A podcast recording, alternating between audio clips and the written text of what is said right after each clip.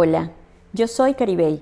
Este es mi podcast, Yo Soy Única, y vengo a recordarte que tú eres única y suficiente, que tú tienes tu propio ADN, que tienes una huella única, que eres un ser bondadoso, capaz de aceptarte a ti misma amorosamente y que podemos convivir con las diferencias de otros.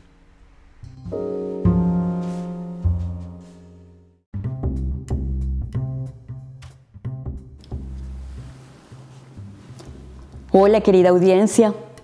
Este episodio es el más relajado que he vivido hasta el momento. Lo grabé en Curazao en medio de unas vacaciones. En esta oportunidad converso con mi amiga Zoraida Guzmán. Ella, además de ser la mamá de Estefanía, a quien escuchamos en el episodio anterior, también es madre de otros dos seres humanos maravillosos. Es una arquitecta muy exitosa y muy buena amiga. Zoraida nos cuenta cómo la incidencia de los concursos de belleza rozó por su vida. Nos cuenta un poco de la competencia a nivel laboral. Nos cuenta también de la sensación que experimentó al ver que otras mujeres se sentían celosas con su presencia, siendo esta otra cara de la competencia. Ella nos habla de su separación, la ruptura de un matrimonio de casi 30 años, pero esto es un abreboca para una próxima conversación con ella, exclusivamente del tema del divorcio. Les puedo decir, sin restarle méritos a los episodios pasados y a los episodios por venir, que este tiene un contenido para disfrutar. Aquí hablamos desde los zapatos de lo femenino.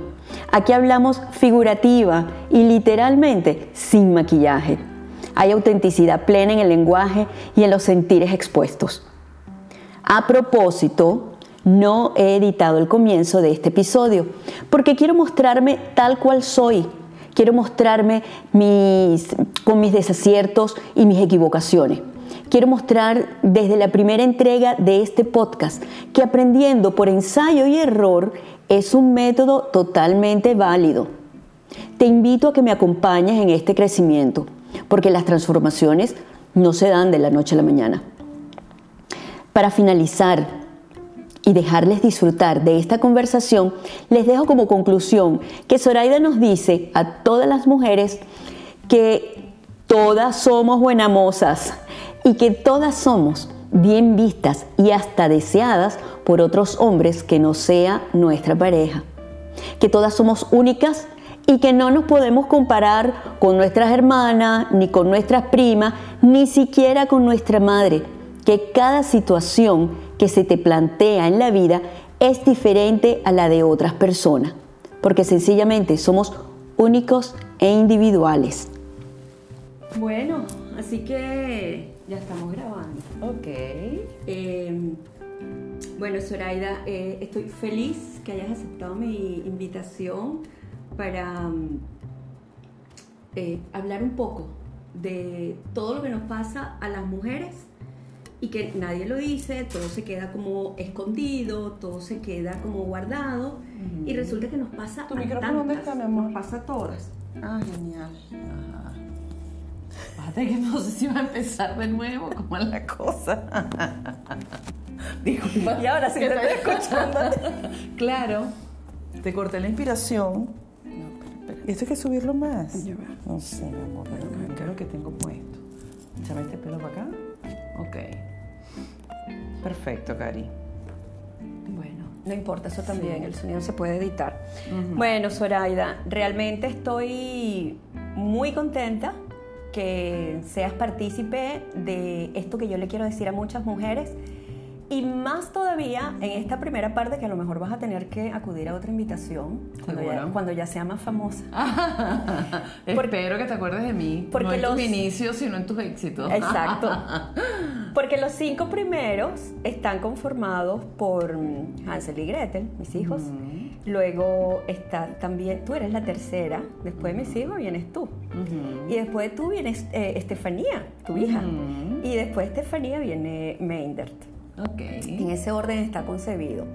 Si a la hora de lanzarlo y colocarlo ya definitivo en la plataforma de podcast, no va de esta manera, señores, entiendan que hubo cambios.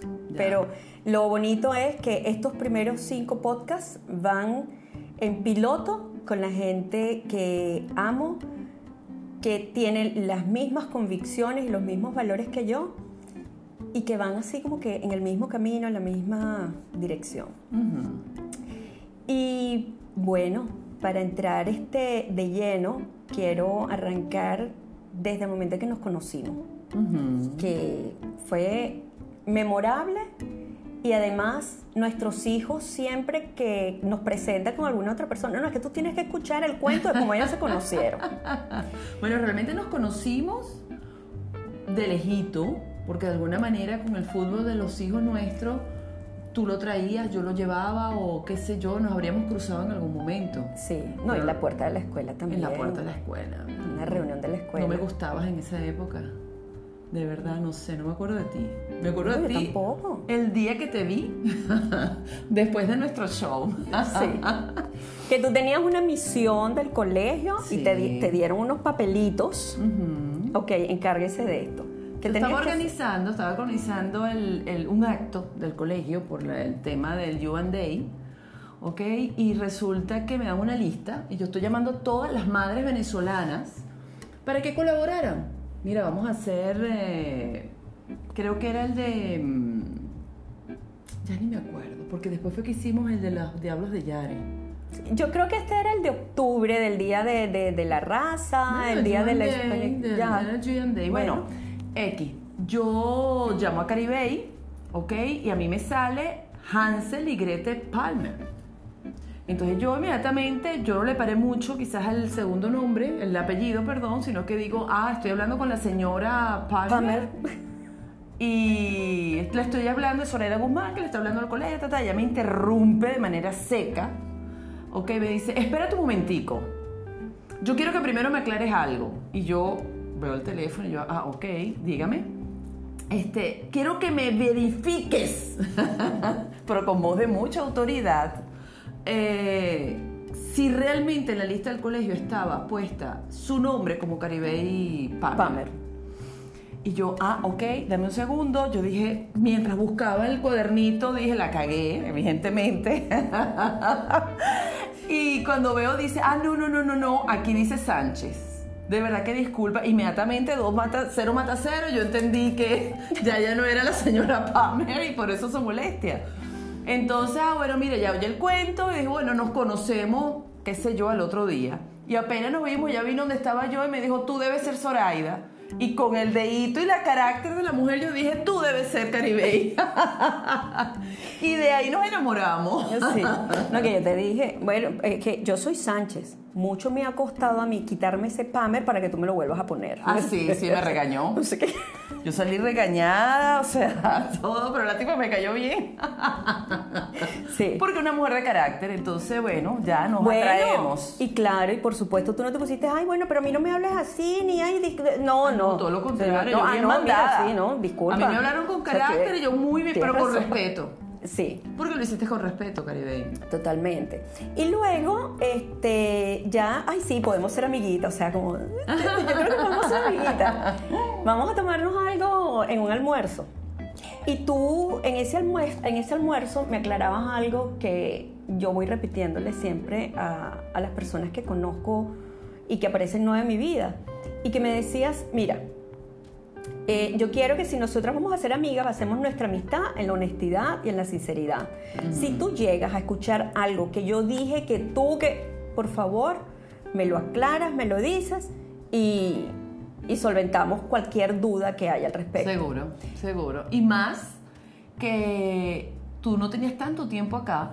Yo no me acuerdo cuánto tendré yo en aquella época, quizás cinco más que tú, no me acuerdo pero este, yo me conseguí aquí en Curazao eh, de venir de la capital a una isla muy pequeña y a darme cuenta en los pequeños núcleos de, que me fui desarrollando el tema de, los cuentos.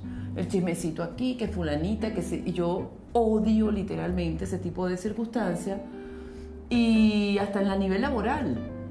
Cualquier arquitecto, cualquier, cualquier persona involucrada al tema mío laboral era es que fulanito le ha señalado cualquier persona por cualquier circunstancia de su vida. Y eso a mí se me paran los pelos.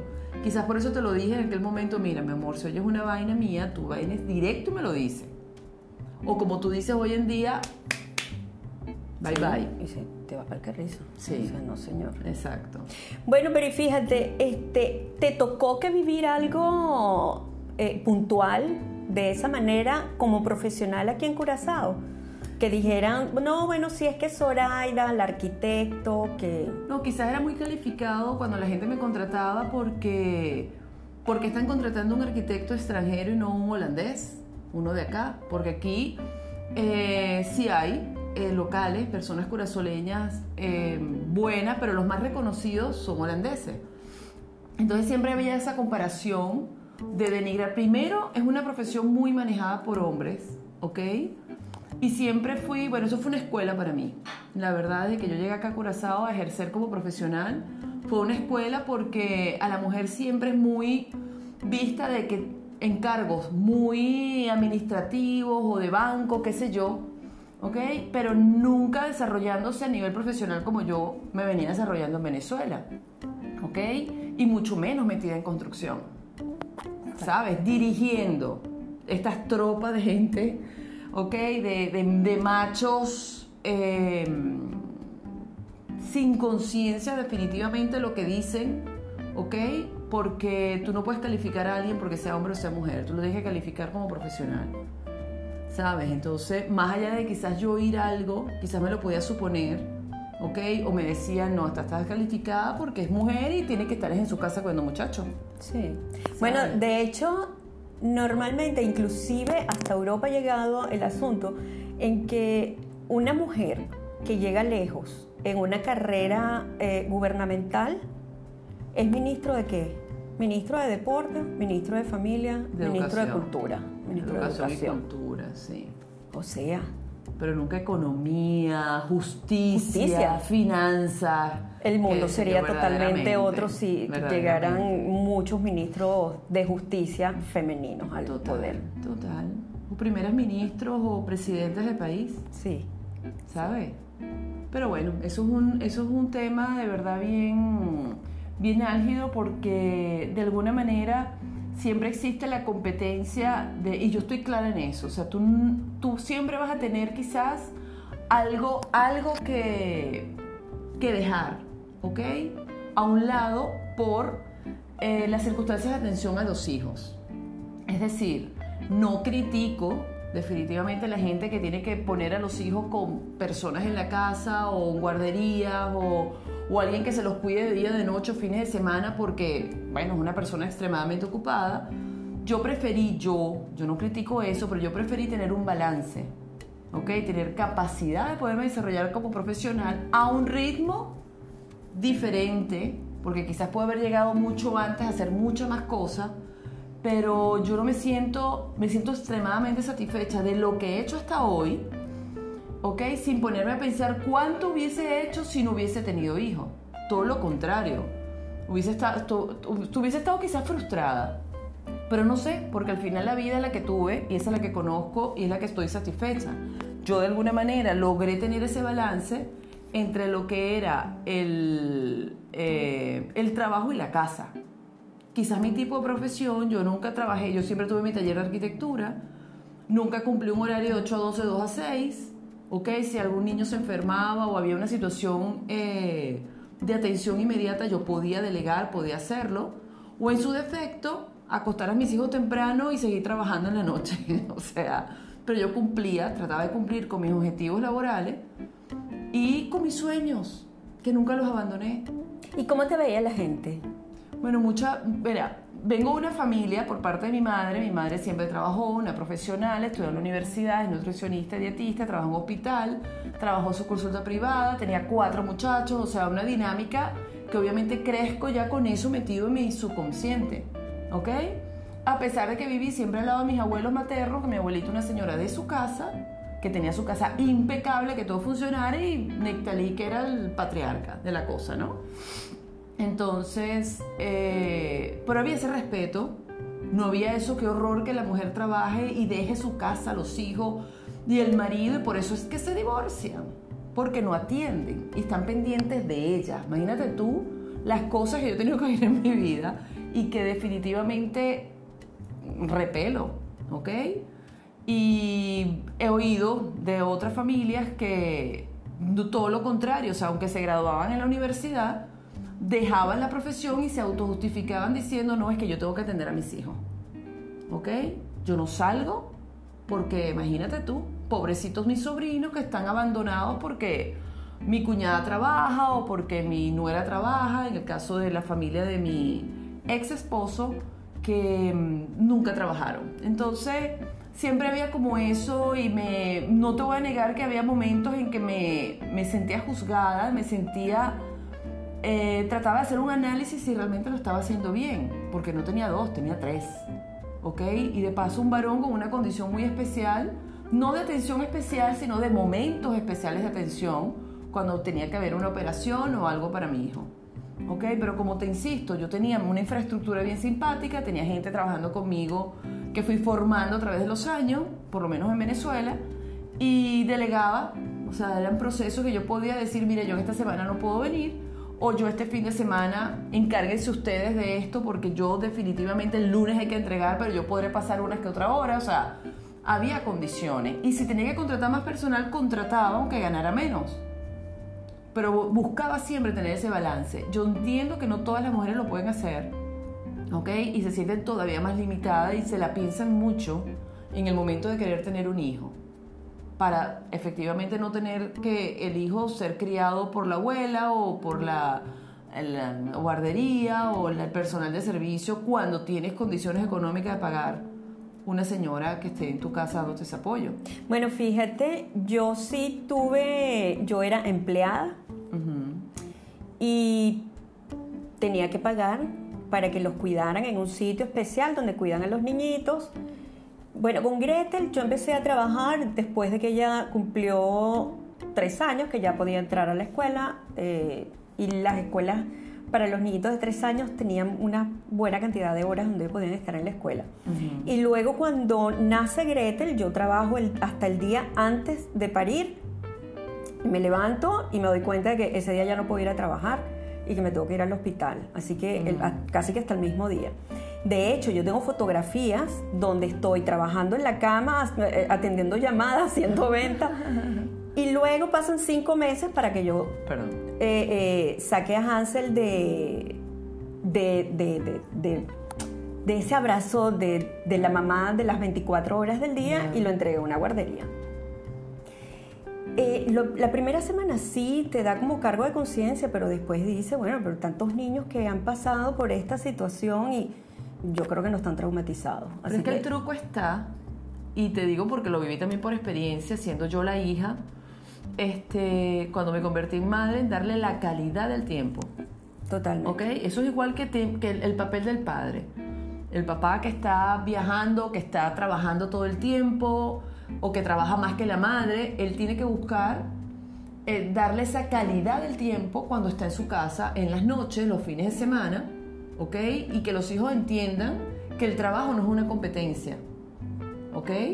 Tú no puedes permitir que tus hijos, tú justifiques tu ausencia porque el trabajo te lo amerita, porque eso también les puede crear a los hijos, eh, en vez de respetar tú, que tú tienes tu tus sueños que cumplir, ¿ok? tus metas que cumplir o tu sustentación económica. Porque yo al principio también trabajaba no porque solamente quería, es que teníamos los dos que trabajar para mantener a tres muchachos, darle lo que queríamos darle a nivel de educativo, ¿ok?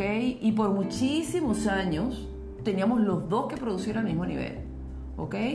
Ya cuando migramos acá a Curazao, eh, en el año 2000, diciembre de 2002, ¿ok? Que yo dije, me voy a tomar un año sabático, que eh, trabajo desde que estudiaba en la universidad, no pude, porque en el colegio empezaron, ah, tú eres arquitecto, tal, yo quiero hacer una casa, quiero hacer esto, papi, pipi, pipi, y empezó mi dinámica.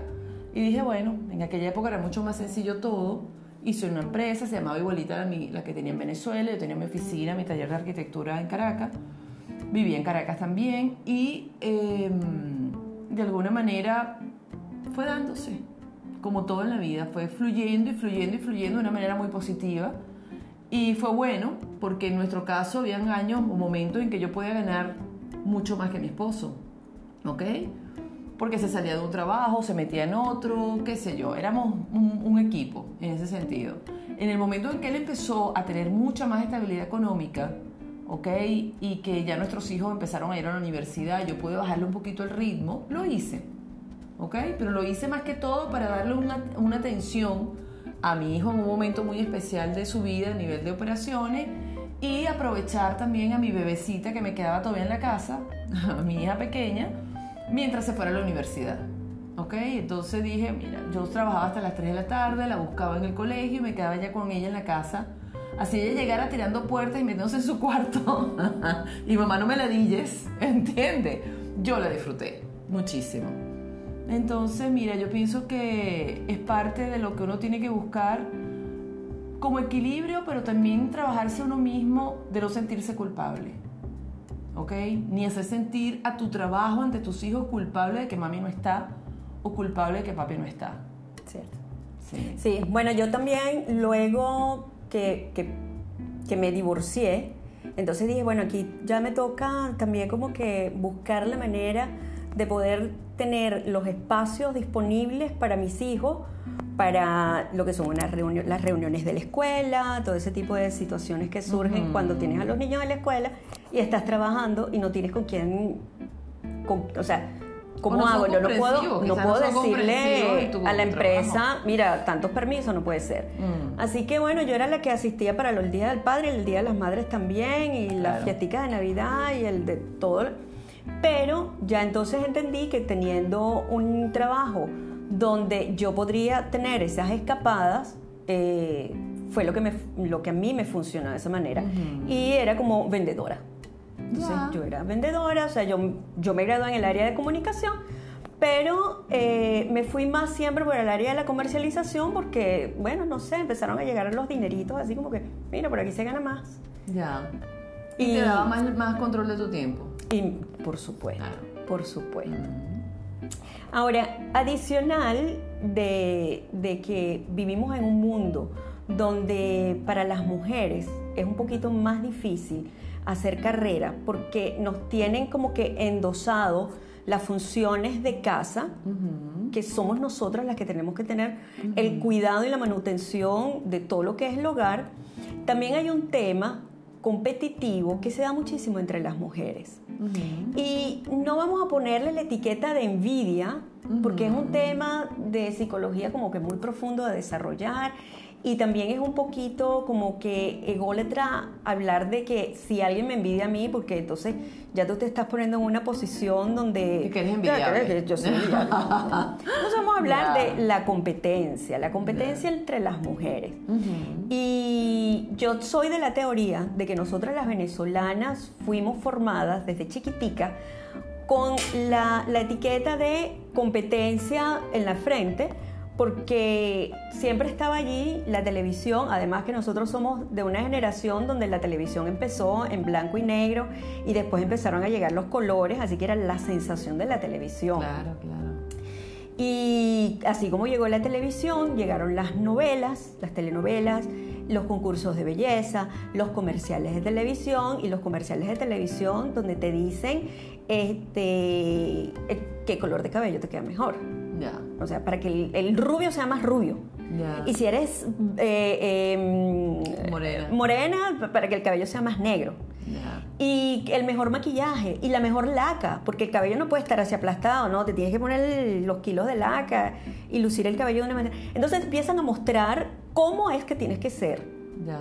Y con el concurso de belleza, pues es la competencia literal de que hay que ser más bella para figurar. Ya. ¿Cómo sientes tú que, que- que eso se vio en tu familia, en tu vida personal, en, en el ambiente en que tú te relacionabas? Mira, te puedo decir quizás de atrás para adelante que, mm, o de adelante para atrás, que hoy en día nuestras hijas, ok, viven en un mundo también bien complejo, porque nosotros teníamos la televisión.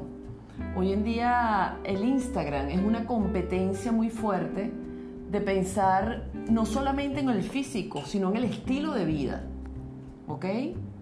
Tienen una situación de falsedad mostrada constantemente porque de paso son bellezas, entre comillas, fabricadas. ¿Ok? Yo me quedo impresionada cuando por primera vez, una, ni siquiera fue una hija mía, una, una amiga dijo, ah, no, pero yo te puedo quitar aquí, quitar aquí, ponete aquí, no sé qué, antes de subir la foto. Y yo, ¿what? O sea, eso lo puedes hacer. Yo cual ignorante de ese tipo de vaina, ¿no? Pero bueno, es, es complejo. Y yo de hecho lo tengo, y por eso te digo, de, de adelante hacia atrás, porque lo tengo con mis hijas, ¿ok? Quizás la mayor no, ella es más libre, más, no es eh, activa en las redes sociales, y tú lo sabes. Este, pero Sofía sí. Entonces es que mira lo felices que se ven. Este, mira qué, qué, qué bien fulanita con tantas amigas y yo no tengo tantas amigas. O sea, ese tema de tener las amistades, de las salidas, sin hablar del tema belleza. ¿Ok? Es, es, es complejo para los muchachos hoy en día. Y para uno como madre, saberlos orientar. ¿Ok? Y canalizar a que vean esto de otra manera. En mi caso, ¿ok? No en nuestro caso, como tú bien lo dices, uno tenía el televisor, el televisor era la distracción, no había absolutamente más nada, que no fuera un teléfono que tenías que peleártelo con todos tus hermanos, tu mamá, no sé qué, dale la vueltica a la cosa. Entonces, eh, ¿qué es lo que teníamos nosotros en Venezuela? Porque no podemos hablar de, del resto de los países latinoamericanos, por decir que de alguna manera las latinoamericanas nos ponen que somos mujeres que nos cuidamos mucho, que tenemos mucha eh, eh, dedicación a nuestra apariencia física, ¿ok? Pero en el caso de la venezolana, que es el que podemos nosotros tocar, eh, teníamos un adicional, que era el tema de las competencias de, los, de las mises. Mis universos, mis mundos, mi internacional, mis vainas, mis turismos. No es que salieron cualquier mis- cantidad. Mis mises de, de- de cualquiera y todas las venezolanas siempre ganaban. ¿Ok? Si no se ganaba ese año el Miss Universo, se ganaba el Miss Mundo, si no se ganaba el Internacional o cualquier otra cosa que inventaran en el mundo, ahí estaba una venezolana figurando. Entonces era esa, ese, esa realidad que uno veía ahí. ¿Qué pasa? En mi caso, yo tuve una familia que siempre jugó mucho a que te ubiques, ¿ok? A que eso es irrealidad y que la vida es la que tenemos acá y que tú eres de por sí una persona grandiosa, ¿ok? Y eso venía desde mi abuelo, desde mis tíos, tías, mamá, todo el mundo, ¿ok? Perdona, Zoraida, que para las personas que están solamente en audio de podcast, me pelo. viene el ruido en el micrófono. Ok, Ya. ya. Este, y creo que fue una, mi salvación porque... Bueno, tu salvación ni tanto, porque tú eres bonita, tú tienes No, pero mi todo el porte para no ser haber- una espérate, Venezuela. No haber tenido el remojón mental. Porque hubiese tenido todas las condiciones para ser una niña engreída, ¿sabes? Porque, bueno, por la gracia que Dios me dio, los ojitos claros, de paso es algo que no es común en Venezuela, ¿ok? Yo vivía en, en La Guaira, entonces era, así- era una morena de ojos claros. ¿ok? Y mm, bueno, el cuerpecito, todo me ayudaba, el pelito, el cuerpecito, la naricita, la boquita, o sea. Entonces yo desde que estaba en kinder era la noviecita del salón. Y, la noviecita- y a mí no me gustaba mucho la cosa, ¿ok? Nunca fui una niña introvertida, pero tanta exposición tampoco me agradaba. Ay, ¿verdad? Porque es que había algo que, que, que se solía hacer en Venezuela, La que había novia del salón, la novia del salón, la, la reina del salón, la Sí, madrina novia, del salón, madrina, la madrina, sí. eso era una Pero era una niña, la niña más bonita del salón. Sí, señor, porque hasta Wow, ese mira. nivel de competencia Tengo que hablarlo con mi psicóloga. Eh, Sí, Ella, ese nivel eh, de competencia existía. Entonces mi hermana mayor llegó una época eh, que ella decía, bueno, es que sí, a Zoraida es la más bonita. Ella sabía que siempre Zoraida iba a ganar. O que siempre Zoraida era la más bonita y nosotros nos quedamos como morocha. Entonces ella me llegó a decir una, una oportunidad, bueno, es que yo siempre me creí más feíta porque, bueno, la bonita eras tú. ¿Sabes? Ese tipo de cosas... eh, yo no te puedo decir cómo se siente del otro lado, porque lo que yo trataba era de vivir lo que yo vivía de mi lado, de ser la niñita bonita, la que siempre la escogían de noviecita, qué sé yo. Y en mi época de 16 años, 17 años, mi mamá le tocaba en la puerta para que yo fuera Miss Vargas. Y mi mamá los espantaba con escoba. Te dije que no. Entonces yo una vez empecé- eh, dije, mira mamá, es que yo quiero ser arquitecto y es- eso es un mundo de muchas relaciones y a mí me han dicho que mira, que de repente, ¿por qué no? ¿Qué tal? Y me dijo, mira mi amor, uno llega a la cima donde uno quiere llegar por su propio esfuerzo, no por una belleza, ni unos ojitos, una naricita, tú te no vas, tú me entiendes, o sea, siempre había el que te cultives tú, porque realmente lo que uno es es lo que vas a proyectar. Y créeme, Caribey, que yo a través de la vida me demostré eso. Más bien la gente era un impacto porque era muy típico. Ah, bueno, una niñita bonita, brutica. O sea, porque no, no, no trabajan el intelecto o porque yo no sé si era un defecto genético. ¿Tú me entiendes? O las feitas, entonces se esforzaban Bueno, más no para puede- ser profesionales, no, lo te sé. puede tocar todo. O eres bonita o eres inteligente. Ah, bueno, a mí me tocó todo. ¿Te ¿Qué te puedo decir?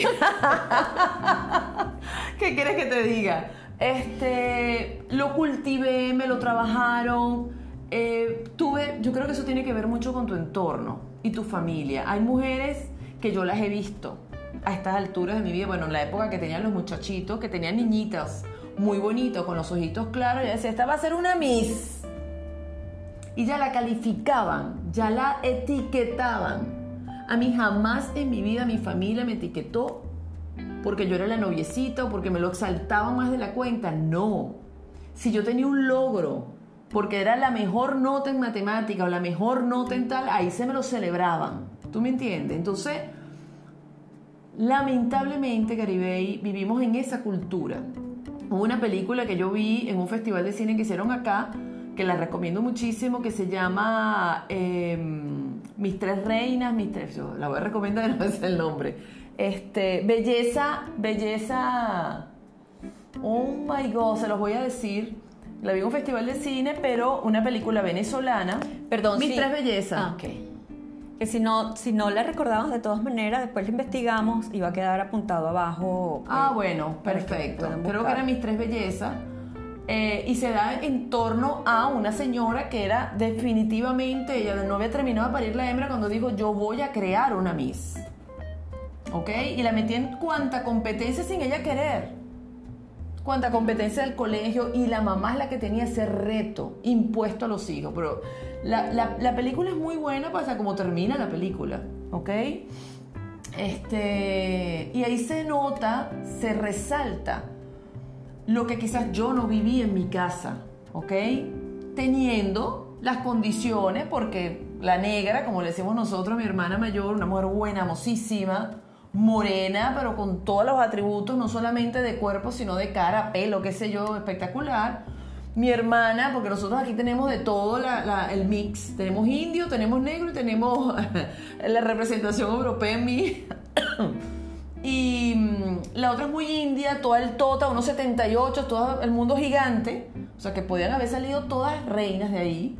Pero no, mi mamá siempre fue, usted tiene que estudiar, porque la mujer tiene que salir de la universidad con grado, con preparación, hacia el final decide su vida dedicarse a otra cosa. ¿Ok? Pero mi legado es que ustedes me salgan unas niñas inteligentes, no hermosas, ni que salgan a la calle a buscar marido para que un marido las mantenga. Eso definitivamente viene de la casa, Caribe. Bueno, pero fíjate, Sora, tu mamá en- eh, seguramente habló es de inteligencia por los estudios que te van a dar en la, en la universidad. Pero ella en realidad estaba haciendo algo que va mucho más allá, que es lo que ahora uno, uno lee muchísimo de lo que es la inteligencia emocional, que es la manera como ahora realmente vales en este mundo. Porque el tener un coeficiente intelectual muy elevado no te da mejores oportunidades que tener Ah, no, una total. buena inteligencia emocional. Total, total. Pero es que definitivamente el desarrollo o el tips está ahí. A mí cualquiera que me puede conocer me dice, oye, mira, sí, yo vi una mujer buena moza, ¿ok? Porque ya tú sabes, con los años, no es que uno está, la- que es bella, no, mi amor, yo nunca tuve ese, ese... Ese mojo mental. Sí, es que no sé decirlo de otra manera. Sí sabía sacarle mis atributos de vez en cuando, cuando la gente quizás yo iba a visitar a un cliente y esperaba un arquitecto hombre o, o esperaba y se conseguía la mujer y yo decía, "Ah, ya está, hombrecito al fin. Ya quedó enganchado con, lo- con los ojitos, con el rabito, con lo que coño sea que todo lo tenía natural, mi amor. Lo tengo. este, sí, y, sí, eh, podía de alguna manera uno trabajar con ese efecto princi- principal, pero el efecto que viene después, de lo que uno trae, de la forma como te puedes expresar, la forma de lo que transmites. Eso te lo da la inteligencia emocional. ¿Ok? Como ese conocimiento, ¿ok? Perdón, perdón, ya va. Ese conocimiento que uno aprendió en tus estudios universitarios, bachillerato, universitario, máster, lo que Carrizo hayas hecho en tu vida, tú saques y, trabajes para, para, mm, para tener la capacidad de llevarlo, de transmitirlo, de llevarlos a cabo de la mejor manera. ¿Sabes? Entonces, pero en el tema de competencia, que tú hablabas de eso, yo lo veo más con ni siquiera la competencia en el campo laboral. Ok, yo siento que pueda existir esa rivalidad entre las mujeres. La rivalidad entre las mujeres está definitivamente en nuestro país con el tema de la exacerbación de la belleza física. ¿Ok? De hecho, hoy en día, o desde que empezó a proliferar el tema de, la, de las operaciones de, de, cirugía plástica, es burdo. Yo es que yo no sé qué, qué calificativo ponerle a una mujer que no se ha terminado ni siquiera de desarrollar y ya se hace lo que piden de 15 años son seno, rabo y hacerse una cantidad de cosas. Yo conozco mujeres jóvenes que no llegan ni a 40 años y que te lo juro, no es porque yo lo vea de este lado, pero lo he oído hasta de hombres, se ven hasta mayores de la cantidad de cosas que ya se han hecho a esa edad. A los 40, imagínate. Entonces imagínate tú, si nosotros, yo que tengo 54 años, ahorita yo decidiera estirarme el cuellito un poquito y hacerme un retoquito aquí, bueno, mira, capaz que dice, oye, qué bien te ve. Hasta ahí, porque la edad no la puedes ocultar. Entonces vivir en sana paz con lo que tu cuerpo, con lo que Dios te dio, ¿ok? Si tú te puedes mejorar, pero por mejorar, porque tú, para tu, para tu autoestima sea importante, hacerte una operación de senos, hacerte una operación de rabo, porque bueno, Dios no te dio nada, y tú digas, Dios, yo quiero tener algo porque eso me va a ayudar a mi autoestima que te operes la nariz o que hagas algo porque eso te va a ayudar a tu autoestima, eso yo no lo critico.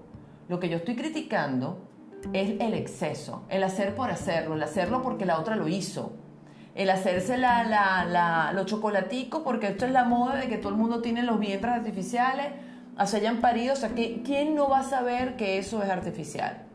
Sí, totalmente. Bueno, pero fíjate tú, tampoco este, se podría dar como por sentado que para mejorar tu autoestima, tu autoestima, eh, una operación se justifique. Porque yo conozco muchas mujeres y hombres también que son más curvilíneos y que son, pero que dicen, no, yo soy una sabrosura, yo soy una belleza, yo soy... Y tienen una autoestima perfecta y no andan quitándose ni, ni, ni, ni, poniéndose, no se sienten bien. Tal vez la autoestima se puede trabajar desde otro punto de vista y si después tú dices, es que lo que a mí me gusta más es esta forma, me gustaría tener más esta forma en mi cuerpo y no es que me hace sentir mejor, bueno, ahí piensa que Estoy totalmente de acuerdo contigo. O sea, yo lo, que no, yo lo que no te digo es que, perdón, que se justifique el hacerlo solamente por un tema de autoestima, sino que lo que hoy en día existe sin tocar el tema de Venezuela y las mujeres y lo que se ha degenerado el país, este, porque ya sería tema de otro, otra entrevista, este, es eh, definitivamente el estar bien con uno mismo. Y eso yo siento y pienso y siempre pensaré que tiene que ver mucho con tu crianza, de dónde vienes y del sitio donde vienes. Yo tuve un muy buen ejemplo recién entrando a la Universidad Central a estudiar arquitectura, yo tenía 17 añitos y había una chica chiquitica, gordita, negrita, morenita, porque nosotros en Venezuela decimos negrito el que es un poquito más moreno, ¿ok? Pelito crespón, pero la mujer, ella se creía divina. Y te lo juro por Dios que levantaba más que yo. Que yo era una niña flaquita, con el pelito largo, yo no usaba maquillaje, yo era muy, muy sencilla. Este. Y no andaba como aquí llego yo, ¿ok? Ella transmitía una cosa que ella decía, me gusta este tipo. Y ella no sé qué hacía, mi amor, y el tipo, ¡fuf! ahí estaba. ¿Tú me entiendes? Y ella no tenía los atributos que Zoraida tenía. Pero era así, sas. ¿Ok? Porque ella quizás lo buscaba y había desarrollado esos atributos. ¿Ok? Si yo los tenía, los tenía de manera natural. No porque los desarrollé. ¿Entiendes? Bueno, fíjate, yo no entiendo por qué no se nos hizo más énfasis en, o por lo menos no se nos quedó más en el inconsciente.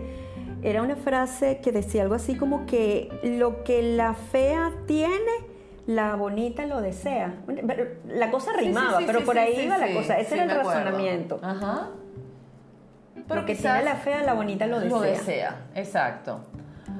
También el, hombre, los hombres eh, tienen, pero fíjate tú, en una cantidad de gente que hace sus stand-up y pasan por todas partes del mundo hablando de temas o de hombres, mujeres y bueno, hacen su dinero con, haciendo chistes o haciendo em, referencia o exaltando esa diferencia entre el hombre y la mujer.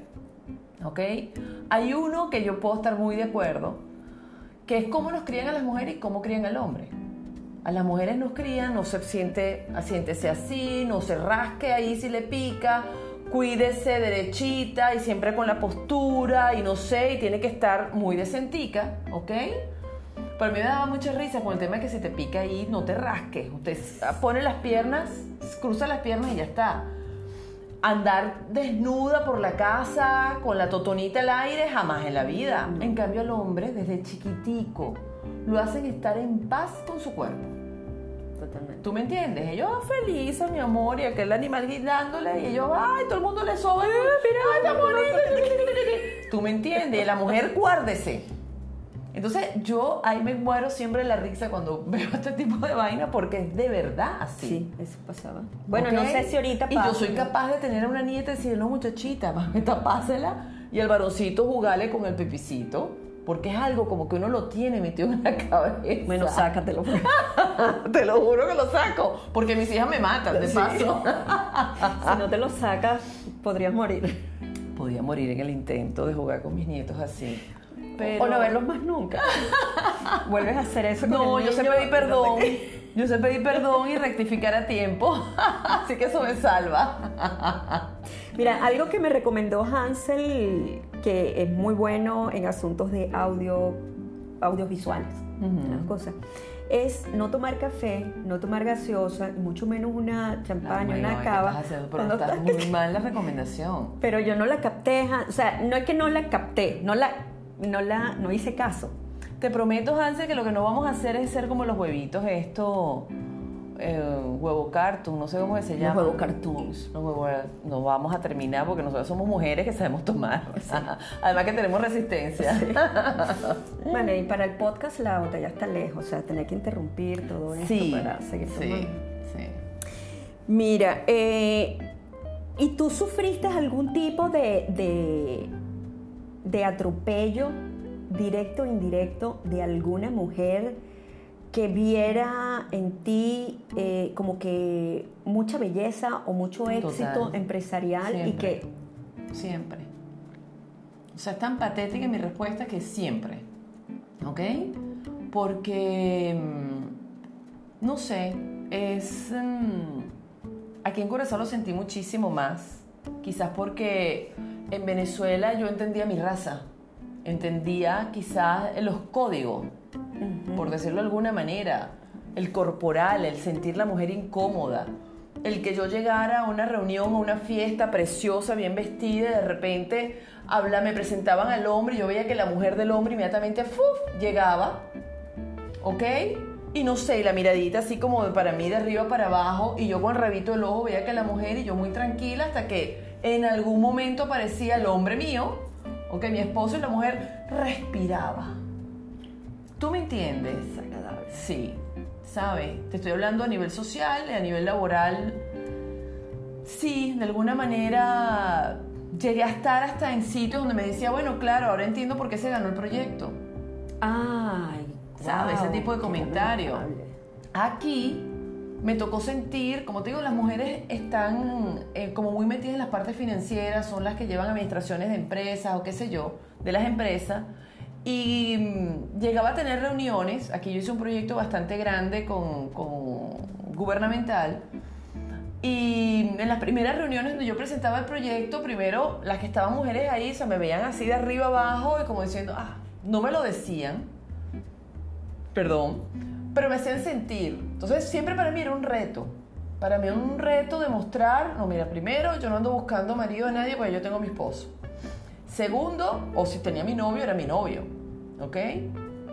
Segundo, este, yo estoy aquí por trabajo porque me lo gané por lo que soy, por mi talento, porque soy una muy buena profesional y tengo muchos ejemplos y me buscaron fue por esto, no porque yo ando ni acostándome con nadie, ni haciéndole ojitos a nadie, ni, ¿sabes? Era, era como una presión adicional. La verdad que siempre eh, me hacían sentir.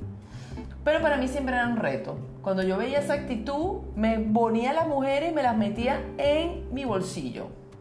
Pana de las mujeres. En ese, en ese proyecto que yo hice, que fue un proyecto bastante alto a nivel de inversión del, de esta institución y un reto para mí profesional, es las mujeres andaban ahí, tú sabes, mira, te acabo de depositar, anda, mira, tan pim, pim, pendiente, más bien de apoyarme. ¿Ok?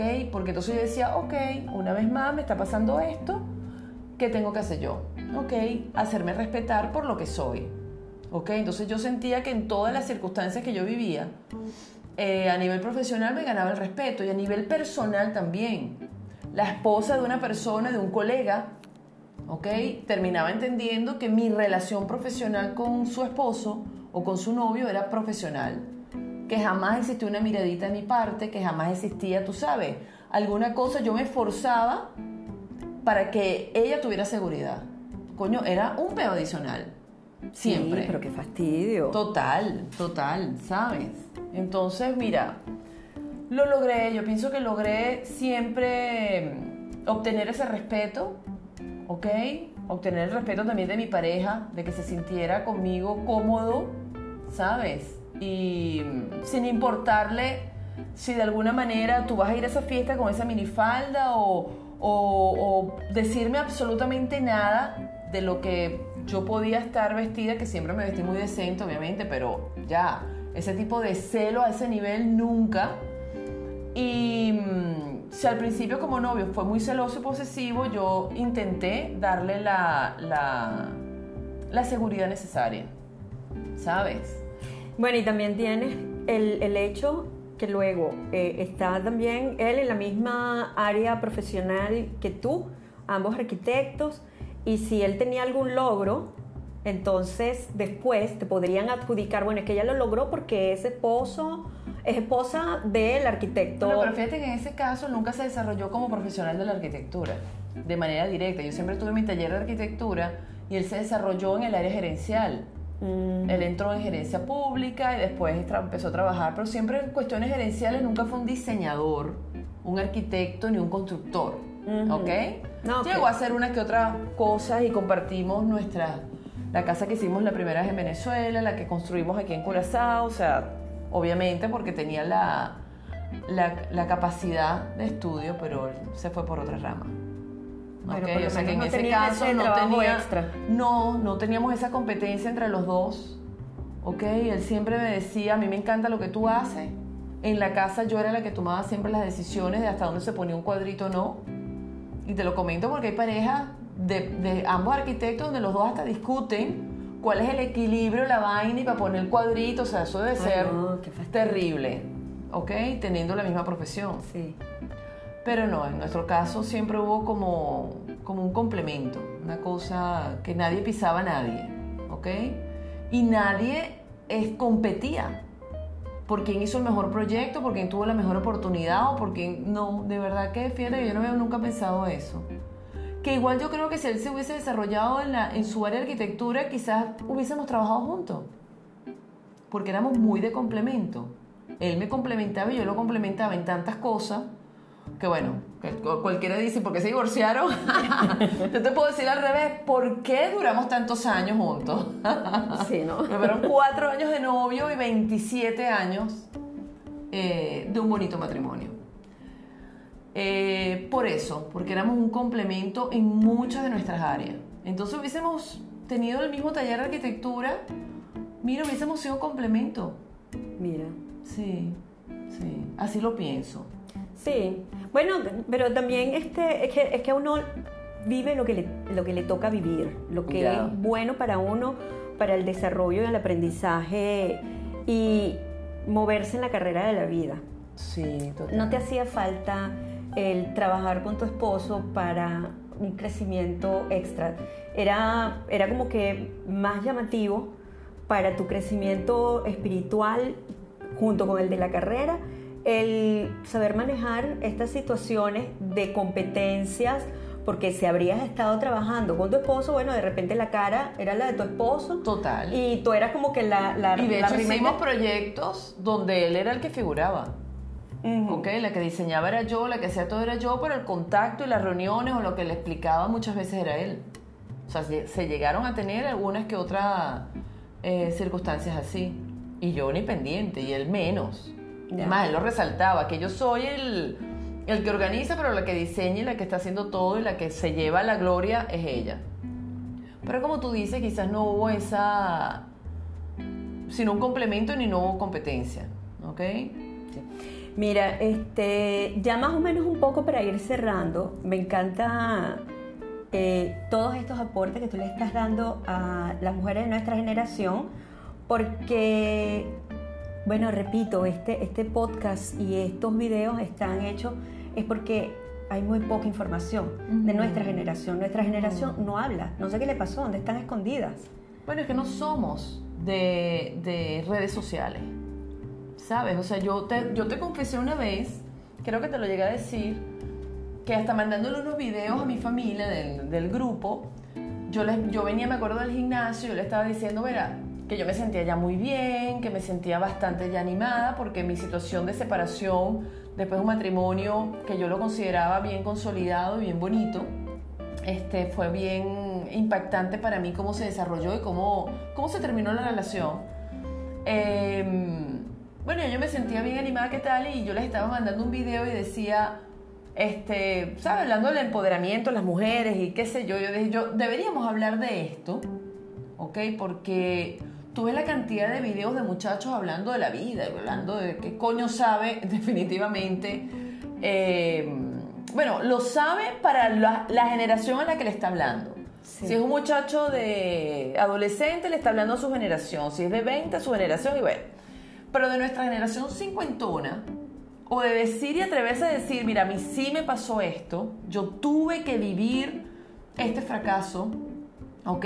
Vivir este matrimonio, esta, esta, este acabarse este matrimonio, el ver cómo mi esposo se transformó en otra persona y empezó a actuar y empezó a mentir y empezó o sea, nadie quiere hablar de eso.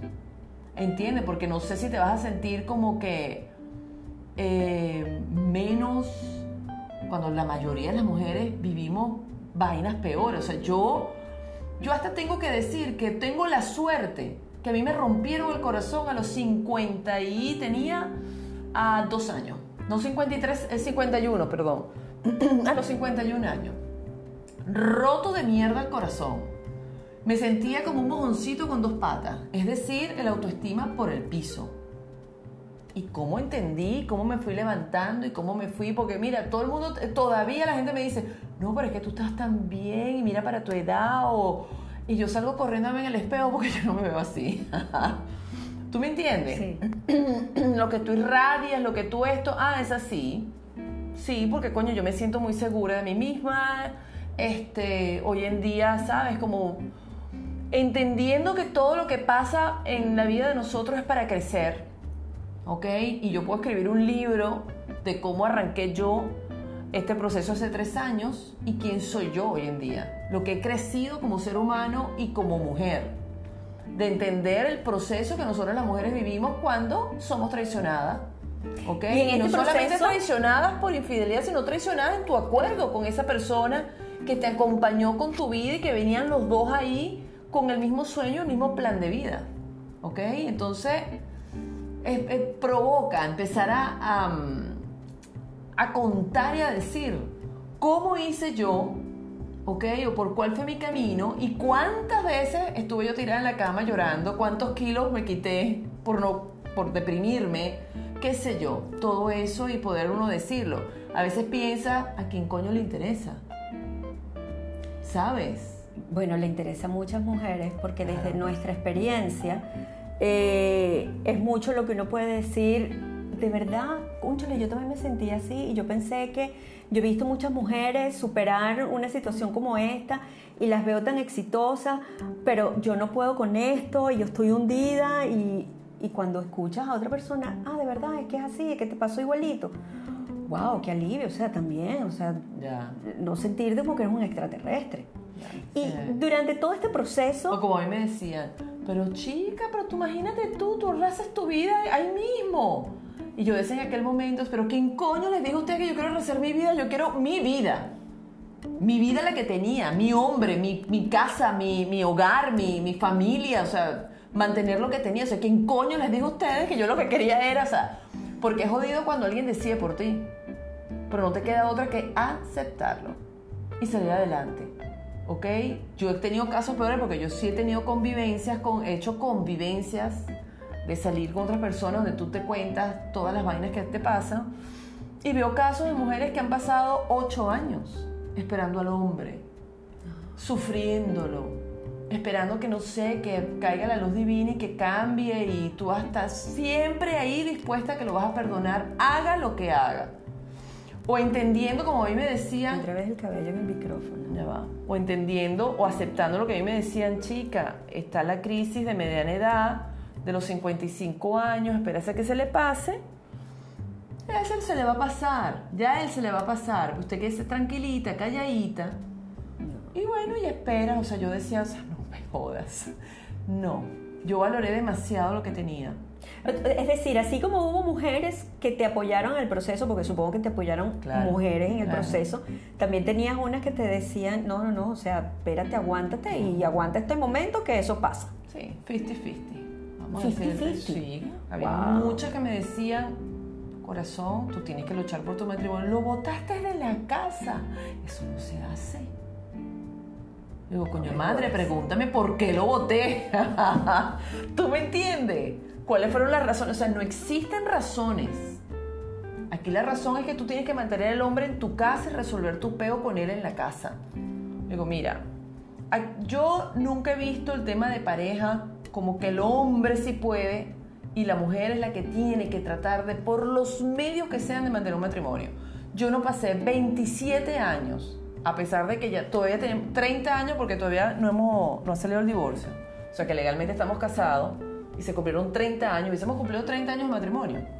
Cuando cumplimos los 25, bueno, los 26 felices, los 27 fueron espectaculares, o sea, tú me dirás. Anyway, el punto es que mm, para mí una relación de pareja es a la par, ¿ok? Tú das, yo doy, tú me amas, yo te amo, yo te demuestro, yo te tengo detalles, yo te hago sentir importante en mi vida, pero tú también me haces sentir lo mismo a mí. Entonces tú estás en una, una interacción constante, en un cambiar.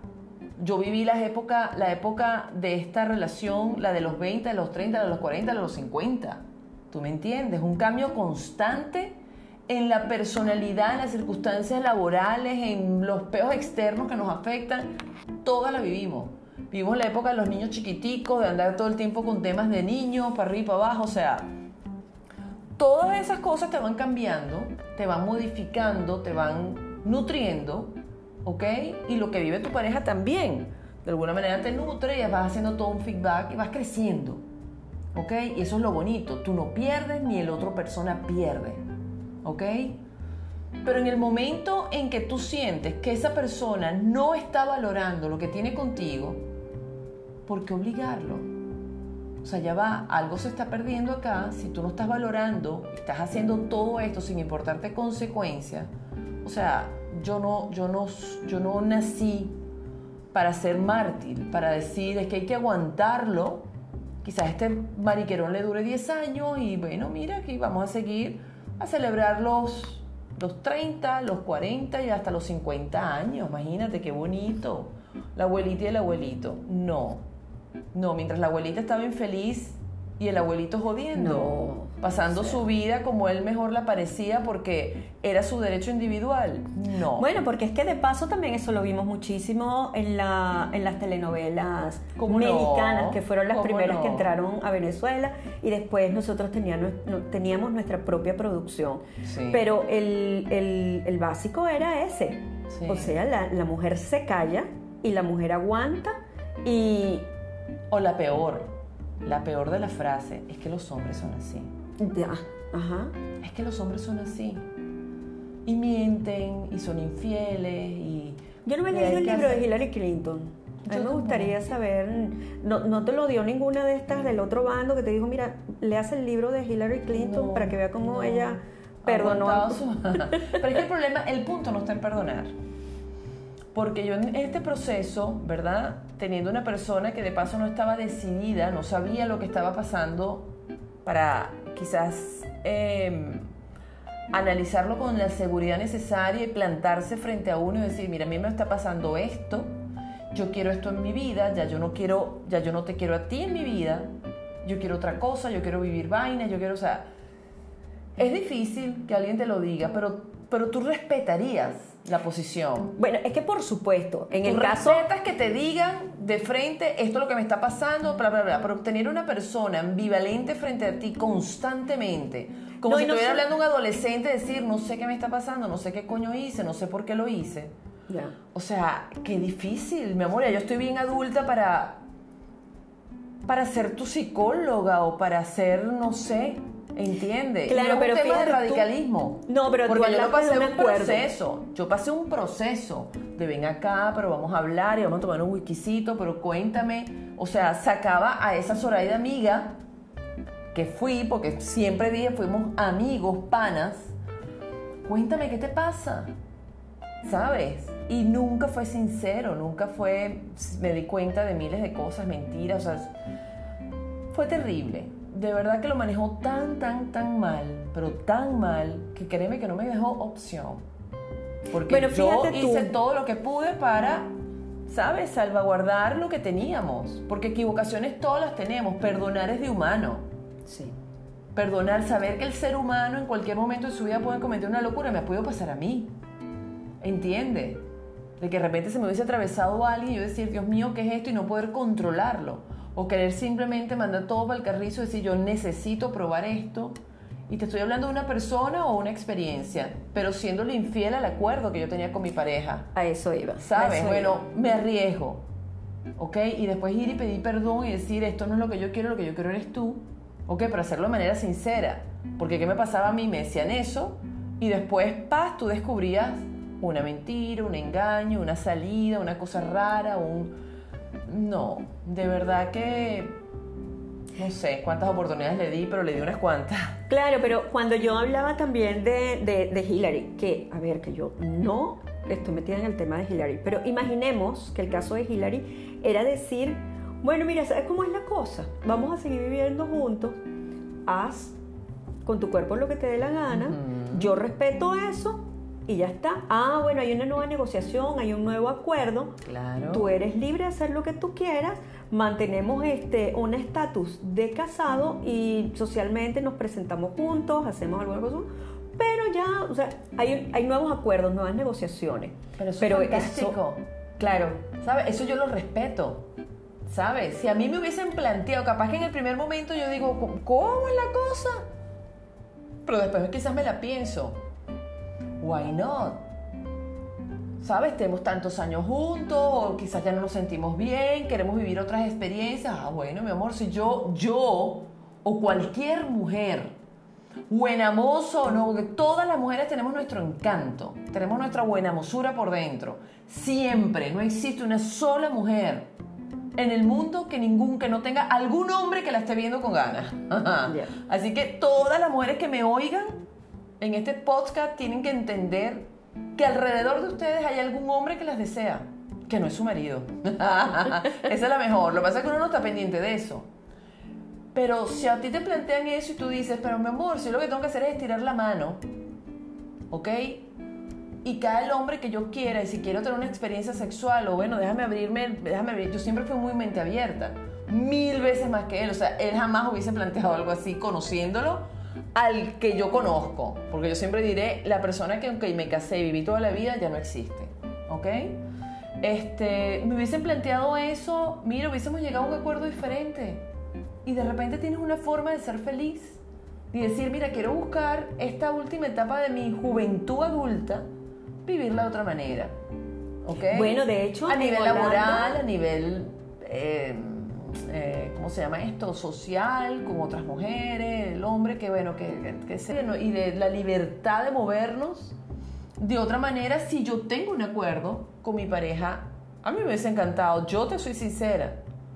¿Pero por qué? Porque mira, ya tú, ya yo te conozco tanto, tenemos tantas cosas positivas que rescatar, que tener en una relación de amistad, de, de ver la vida igual, ¿ok? Que eso vale mucho. Eh, de saber haber, de, de haber sabido ser pareja. Porque un matrimonio lo tiene cualquiera. Pero saber ser pareja no es sencillo, ¿ok? Estar ahí, los dos, pim, pam, pam, pam, trabajando juntos y dentro de una misma capacidad de, de entendimiento. No sé si porque las crianzas fueron parecidas, yo no, yo no te lo sé decir. Un tema de química, un tema de energía en común, ¿sabes? Pero las cosas entre los dos se nos daban bien y se nos daban fáciles. Y éramos panas, podíamos disfrutar de cualquier cosa, de lo que él le encantaba y lo que a mí me encantaba. Desde una novela cruzadito hasta yo fajarme viendo su- sus cosas de macho, de fútbol y qué sé yo.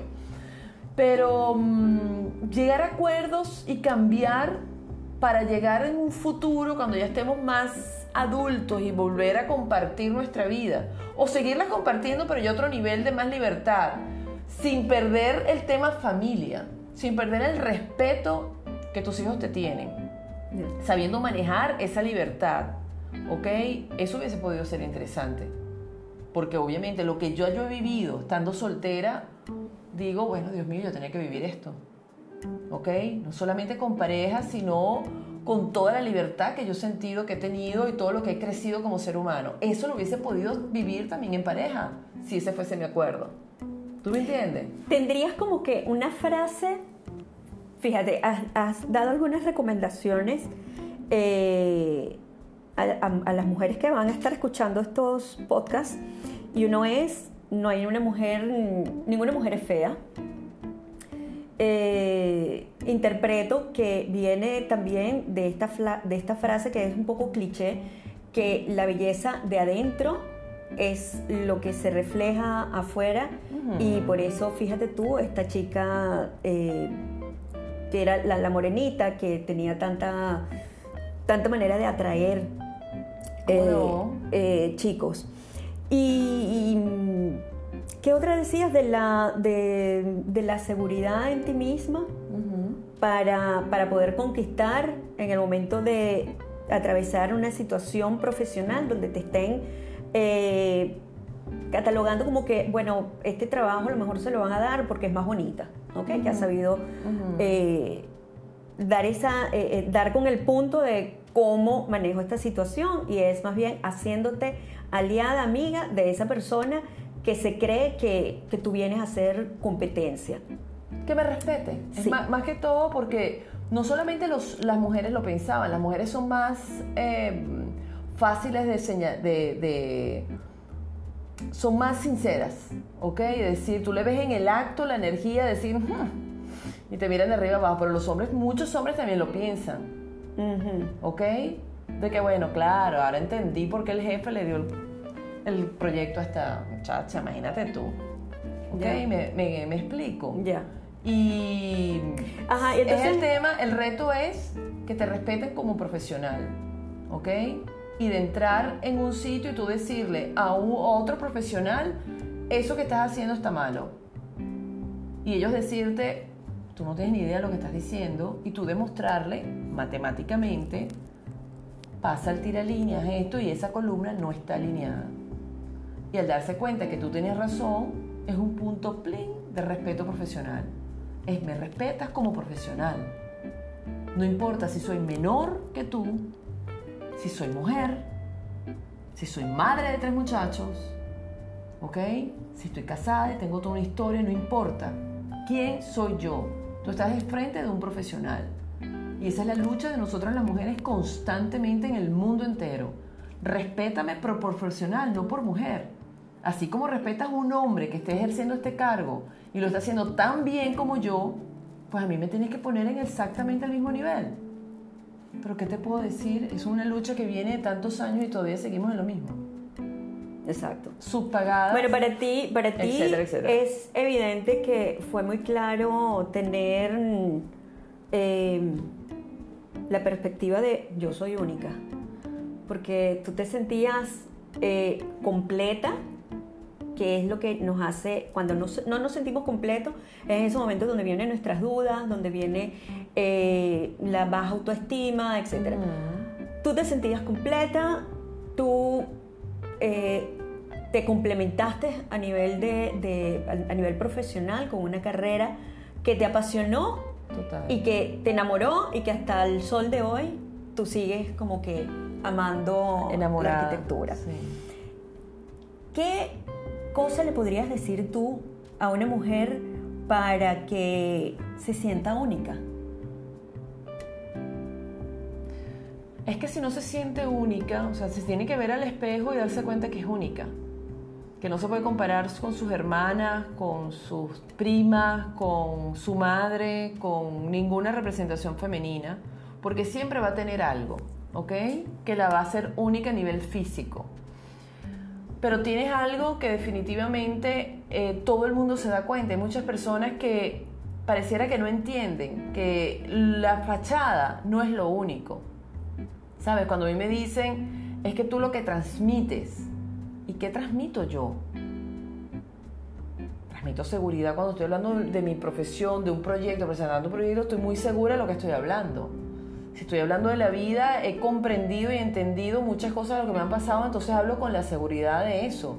Si hablo como madre, tuve tres experiencias muy diferentes unas de otras, ¿ok? Y un caso bien particular desde que mi hijo nació, o sea que tengo mucha autoridad a hablar de mi tema. O sea, créete única porque eres única. No hay un solo ser humano parecido a otro. Por ende, no hay una sola mujer en esta vida parecida a la otra. O sea, tu caso, ¿ok? Mi caso de divorcio, que estoy prácticamente divorciada, no es igual a lo que tú viviste en tu divorcio. Exacto. ¿Tú me entiendes? O sea, somos únicos. Por eso es que es muy difícil cuando alguien te dice, no, que tú lo tienes que manejar de esta manera. Pero es que tú no tienes idea cuál era el tipo de matrimonio que yo tenía. Si yo hubiese tenido capaz un matrimonio convencional, donde no hay amor, donde no hay sexo, donde ya somos amiguitos, hermanitos, ah bueno, mira, capaz que sí, me conformo, ni modo. Que obtenga el amor en otra parte, porque ya aquí ni o sea, yo tampoco lo amo. Exacto. Cada, cada matrimonio, cada circunstancia de vida, cada actividad profesional, cada experiencia de madre, ¿ok? ¿Cómo fui yo madre por la primera vez? ¿Cómo fuiste tu madre la primera vez? ¿Ok? A pesar que son muy contemporáneos, nuestras hijas totalmente diferentes, porque venimos de padres diferentes, de una crianza totalmente diferente, de manejar la maternidad de manera diferente, ¿ok? Entonces, somos únicas. Definitivamente. no hay duda. bueno, mira, yo pienso que nosotras deberíamos irnos a buscar otra otra copita. Otra copita. Entonces está, la mía se calentó, la tuya se acabó. Y bueno, eh, vamos a decirle a estas mujeres que somos únicas, definitivamente.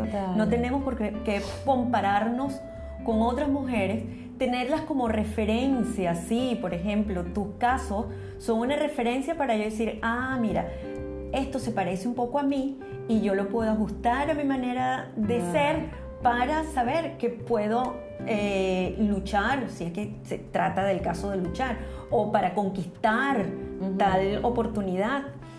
Y eso. Yo, para, para, darte una conclusión, sí, para darte una conclusión, yo pienso que este tipo de mm, de proyectos son muy interesantes, ¿verdad? Eh, yo te lo apoyo y participo las veces que necesites que participe, ¿ok? O si se me ocurre algo igual te lo digo, porque, mm, mira, nosotros las mujeres tenemos que ayudarnos primero a mm, ayudar a transitar los momentos complejos que tenemos.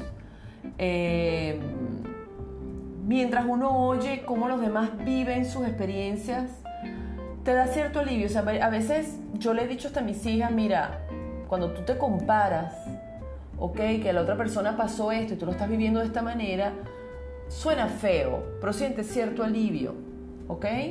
Bueno, no me pasó de esta manera o no me está pasando de esta manera, yo tampoco lo estoy sintiendo de esta manera. No lo sé. Pero de alguna forma uno siempre tiene una, un escape, ¿ok? Que nadie se muere por nada que malo, porque ni siquiera lo puedes calificar como malo, son experiencias. Son experiencias. Que nos hacen crecer y las mujeres somos fantásticas. Somos unos seres fantásticos que funcionamos mental, emocional y físicamente somos fantásticas. Entonces no nos tenemos que creer. Creer que no solamente somos únicas, somos fantásticas, somos las que movemos el mundo. Totalmente. ¿Ok? Y no los tenemos que creer. ¿Sabes? Así es. Salud por eso. Salud por eso. bueno, chao.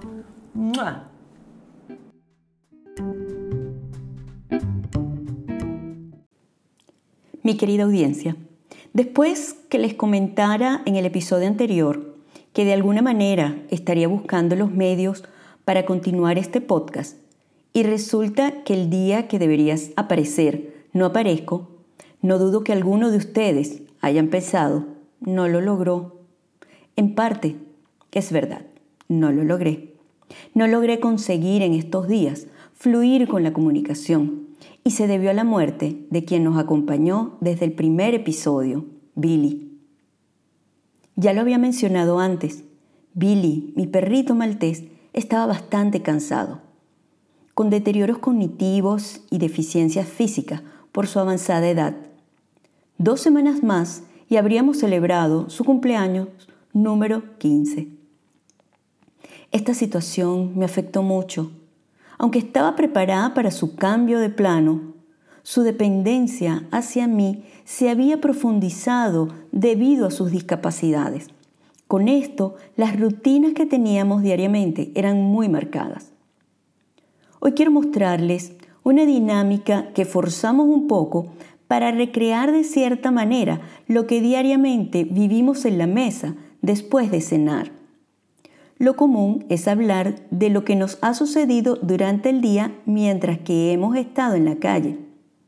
Pero estando resguardados en el mismo techo las 24 horas del día y siendo de estos especímenes a los que les encanta hablar, cada día fueron surgiendo asuntos espontáneos que nos mantuvo amena la conversación en la sobremesa. Eso sí, el look es el look de encerrona COVID-19, donde los caballeros lucen súper peludos, esperando atender su cita después de tantos días con las barberías cerradas.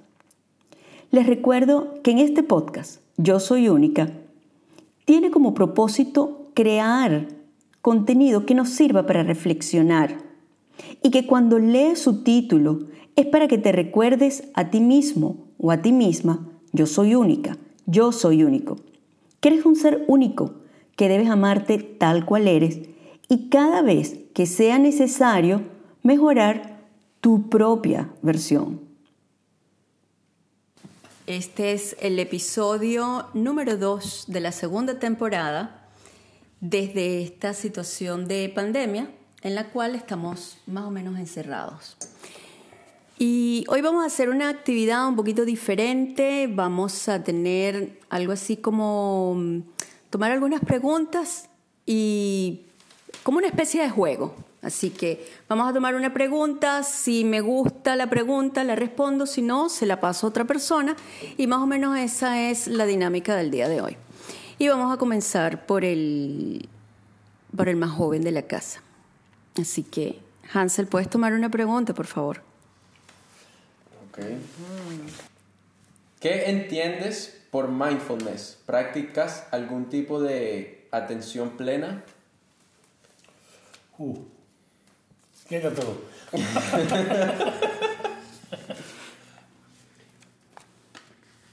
sí, el, para mí el, el mindfulness es estar presente, vivir el ahora y estar, tener atención completa a lo que es el ser.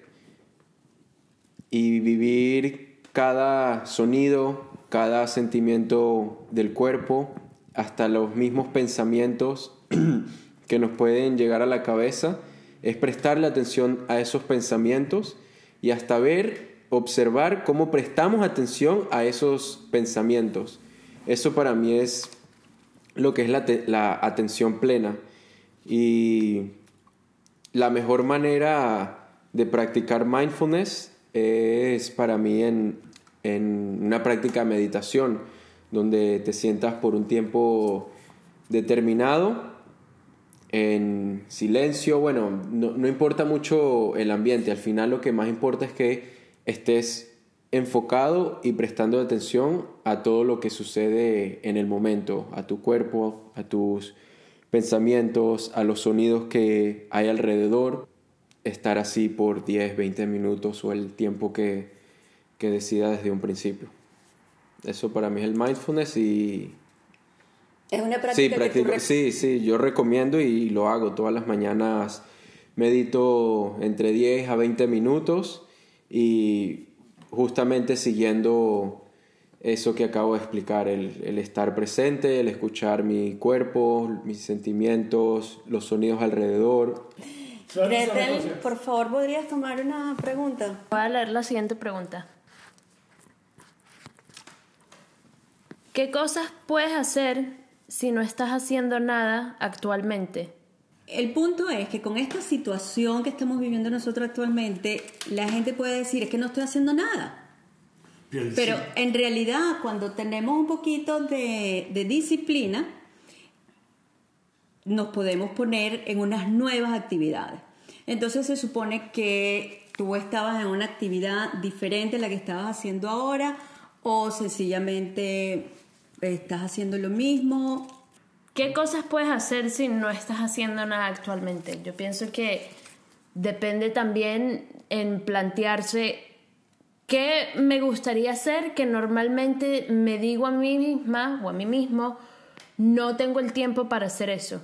Eh, en este momento lo que más tenemos en nuestras manos es tiempo, aunque sean las mismas 24 horas del día las que tenemos, 7 días a la semana, pero bueno, el hecho de que no nos tenemos que estar moviendo tanto de un punto A a un punto B, eso también ya nos da más tiempo, el hecho de que no tengamos que estar eh, saliendo tanto por socializar, eh, también nos da un poco más de tiempo.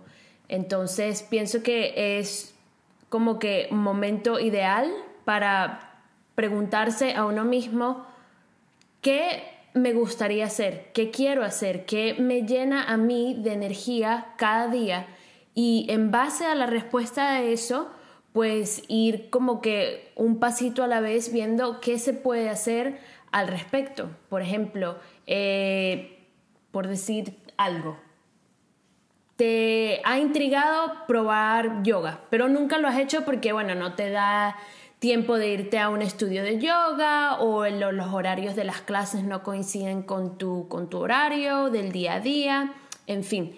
Es una buena oportunidad para que tomes un tiempo para ti misma o para ti mismo. Y bueno, videos hay ilimitados en YouTube de, de eh, videos de yoga para principiantes. Eh, eso fácilmente puedes agarrar un video de 10 minutos para empezar, luego te puedes ir por uno de 15, 20, pero es hacer como que un pasito pequeño para lograr aquello que de repente antes pensabas que no tenías el tiempo o no te daba eh, la oportunidad de hacerlo. O si te gustaría pintar, es un momento genial para ponerte a hacer algo de eso, así que creo que es bastante lo que podemos hacer y en realidad, si eres una persona que vive suma- sumamente ocupada, eh, no solamente por trabajo o por actividad física, por lo que sea, tal vez también es un momento bueno para no hacer nada, para más bien descansar, para relajarse y aprender a tener un mejor balance en ese sentido. Mm, genial, muy buena respuesta. Ok, ahora voy yo. Aquí está mi pregunta. ¿Cómo puedes ayudar a una persona? Bueno, esto también es una pregunta un poquito ah, de doble, de doble contenido, porque solamente podemos ayudar a quienes desean ser ayudados y siempre pidiendo permiso si esa persona quiere ser ayudada. Sin embargo, hay cosas que podemos hacer en, en la vida y es a través de, del ejemplo y eso es lo más viejo que existe en este mundo, que es predicando con el ejemplo. Si yo llevo una buena alimentación y otras personas están viendo cómo es mi alimentación y ven que tengo tal vez una piel saludable, em, no llevo sobrepeso, las personas entonces podrán por imitación o por identificación decir, bueno, me gusta eh, tu estilo de vida, tu estilo de comer y me gustaría que me dieras algunas recomendaciones. Esa es la mejor manera como podemos ayudar a una persona. Y por supuesto, las ayudas cotidianas, estar atento, estar presente. Y cuando ves en la calle alguna persona que tiene una dificultad, por supuesto, te acercas y ofreces ayuda. En estos tiempos no sé cómo se puede ayudar a una persona en la calle porque siempre me lo he preguntado, estoy en la calle y se cae alguien, ¿qué voy a tener que hacer? No lo sé. Son situaciones nuevas por el coronavirus. Bueno, yo creo que le toca a Meinder coger una pregunta. Te paso un dato, la última dice... Esa es la que, No, no agarres esa. La que me gusta, ¿no? Ah, ¿lo vas a hacer? No sé, pero... Es lo prognosticado que no te gusta, ¿no? Es al contrario de no hacer nada. Procrastinar. Procrastinar. Pero tienes... Tienes que leer la pregunta. ¿Qué cosas y tareas sueles procrastinar? Todas las que no me gustan. ¿Qué cosas o tareas sueles procrastinar? Como que, ¿qué actividades en tu vida te dan así como que mm, un poquito de fastidio y la dejas para otro día y otro día y otro día? Bueno, lo más gracioso es que son cosas que en el tiempo cambian. Hay cosas que antes no me gustaban y a una manera, poco a poco, por coger el ánimo, sí que, sí que lo hago. Una de las cosas es que ya estoy haciendo algo de yoga, que nunca lo había hecho, lo veía como inútil y no me servía. ¿Yoga o meditación? Mm, Las dos cosas. ¿Tú estás haciendo yoga? Bueno, no, mejor, mejor digo meditación porque sobre yoga no pienso. Yo soy su esposa y no lo he visto todavía haciendo yoga y estamos aquí encerrados. Yo mientras que voy caminando por la calle hago un pasito.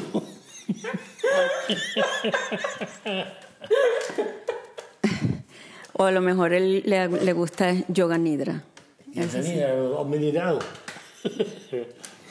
Pero bueno, las cosas que no te gustan, eso es lo que quieres dejar. Muchas veces empiezas con algo y después te has cansado o estás en el jardín fuera, se cambia el tiempo, tú lo dejas por ahora y dices, "Bueno, ya no lo consigo. Esta era la pregunta que le gustaba a Mender. No se puede. No, vamos a hacer una cosa. Meinder, ¿te gustaría tener otra oportunidad con una pregunta chévere? No sé. Mira, eh, es que está esta. A ver.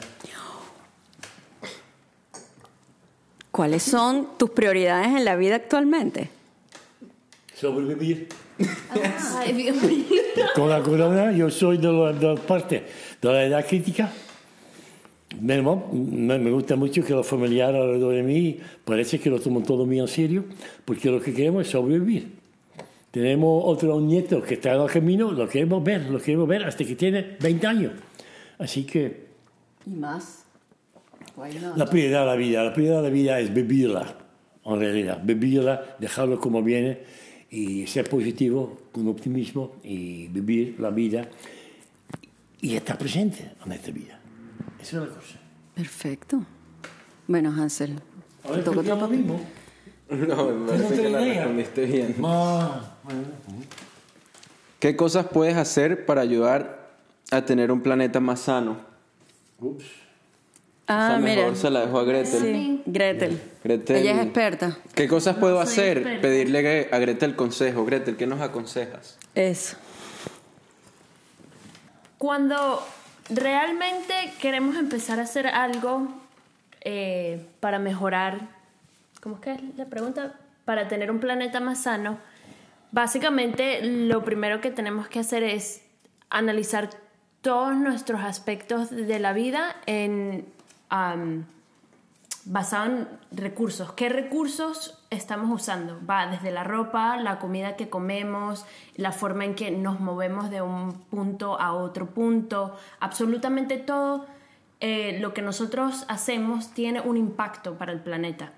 El mío empezó simplemente por curiosidad también de qué era lo que tenían los productos de belleza. Y cuando te empiezas a meter en ese mundo, empiezas a descubrir eh, muchas historias que son impactantes para una persona que no tenía idea que los productos de belleza pueden tener eh, tantos químicos, que no solamente son dañinos para uno, sino el daño que también le van haciendo al planeta.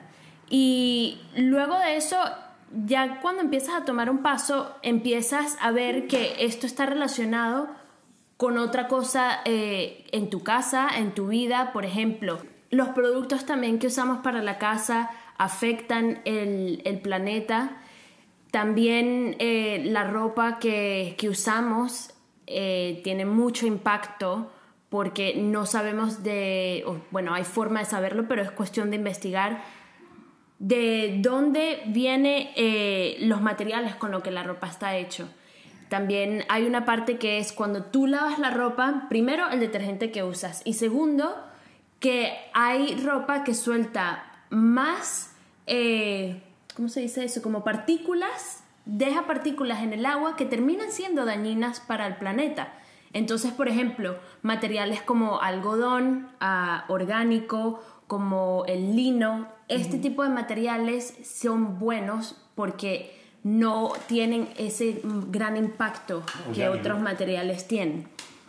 Pero también lo que comemos es sumamente importante. Eh, a mí me, ha gustado mucho que aquí poco a poco pues hemos agarrado una dieta más basado en, en, el consumo de plantas. Es algo que tal vez no es tan fácil de hacer, pero sí que con un poquito cada vez, cada semana o cada mes puedes lograr mucho. Y ya solamente con el cortar uno o dos días a la semana que si por ejemplo eres una persona que todos los días consume carne por comer o jamón o pollo o pavo, lo que sea. Si todos los días consumes carne, que era, el caso de esta casa hace años, eh, eso tiene un gran impacto al tú solamente reducir uno o dos días a la semana que no consumes carne. Eh, entonces, bueno, es básicamente como que mirar todos los aspectos de, nuestra vida y evaluar y preguntarse de dónde viene esto y cómo se va esto. Pienso que, eso es lo importante y a medida de que tú te vas preguntando eso, vas encontrando cosas en que de diferentes formas puedes ayudar a mantener un planeta más, más sano. Sí. Y hay uno, hay un hay uno en particular que, que a nivel global se está tomando más atención, que es el plástico, que también es bien importante todo lo que podamos evitar con relación al plástico. Sí, bueno, de hecho lo que nosotros empezamos aquí a hacer en casa hace poco fue que hay cosas que es inevitable que tengamos que comprar en plástico. Eh, y eso es un proceso que poco a poco pues la industria será, se irá adaptando.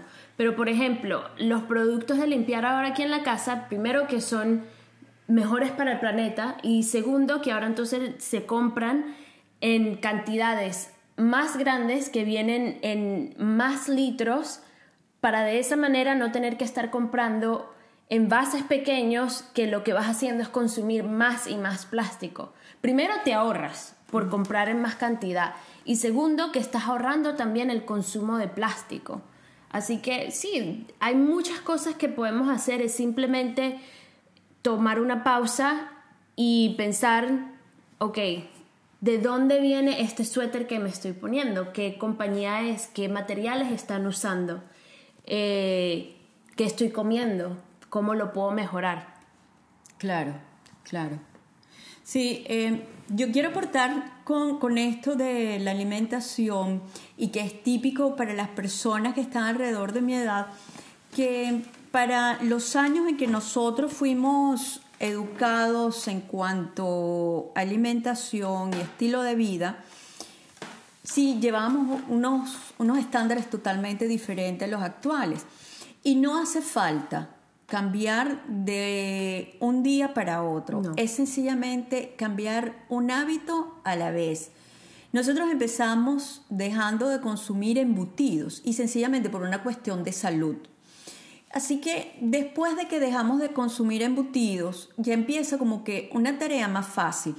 Eso de desde dejar de consumir embutidos al no comer tantas carnes podría haber pasado tal vez un año, pero en un año y al siguiente año eh, vas modificando un nuevo hábito, eso crea un impacto a la larga que definitivamente es favorable.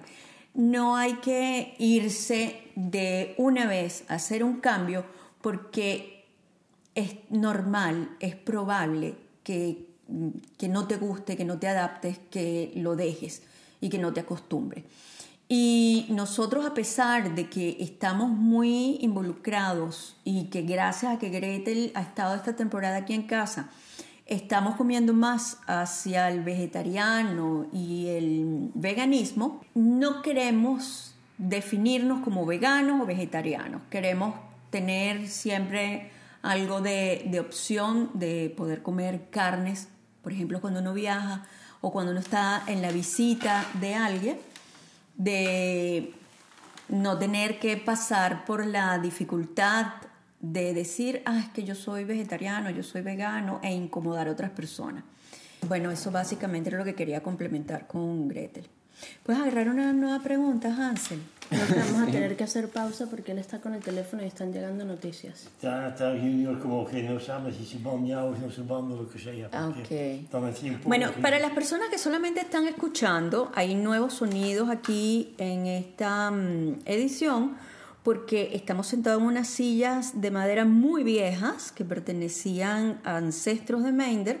Por otro lado, no podemos silenciar todos los teléfonos porque mm, hay un nietecito que está a punto de llegar, así que estamos esperando noticias.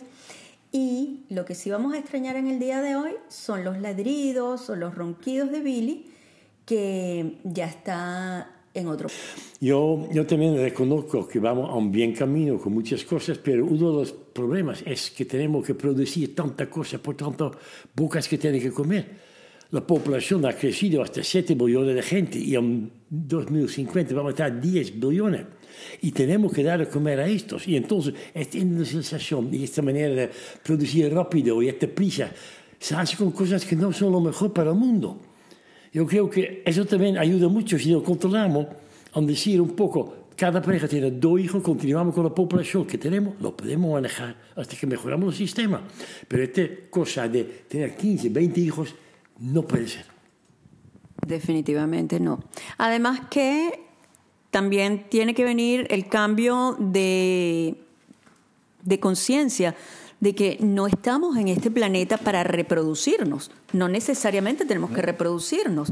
Eso de que la familia es la base fundamental de la sociedad y por lo tanto todo el mundo se tiene que casar y tener hijos, no necesariamente tiene que ser así.